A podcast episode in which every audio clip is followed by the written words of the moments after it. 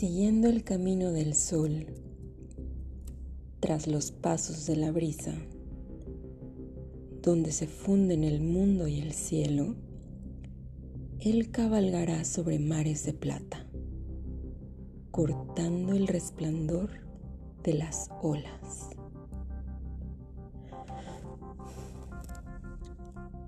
Yo me quedaré en casa, en mi mecedora. Me levantaré para abrirle la puerta a un vecino.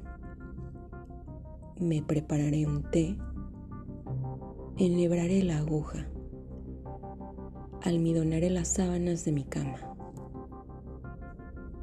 A él lo llamarán valiente. Penélope de Dorothy Parker.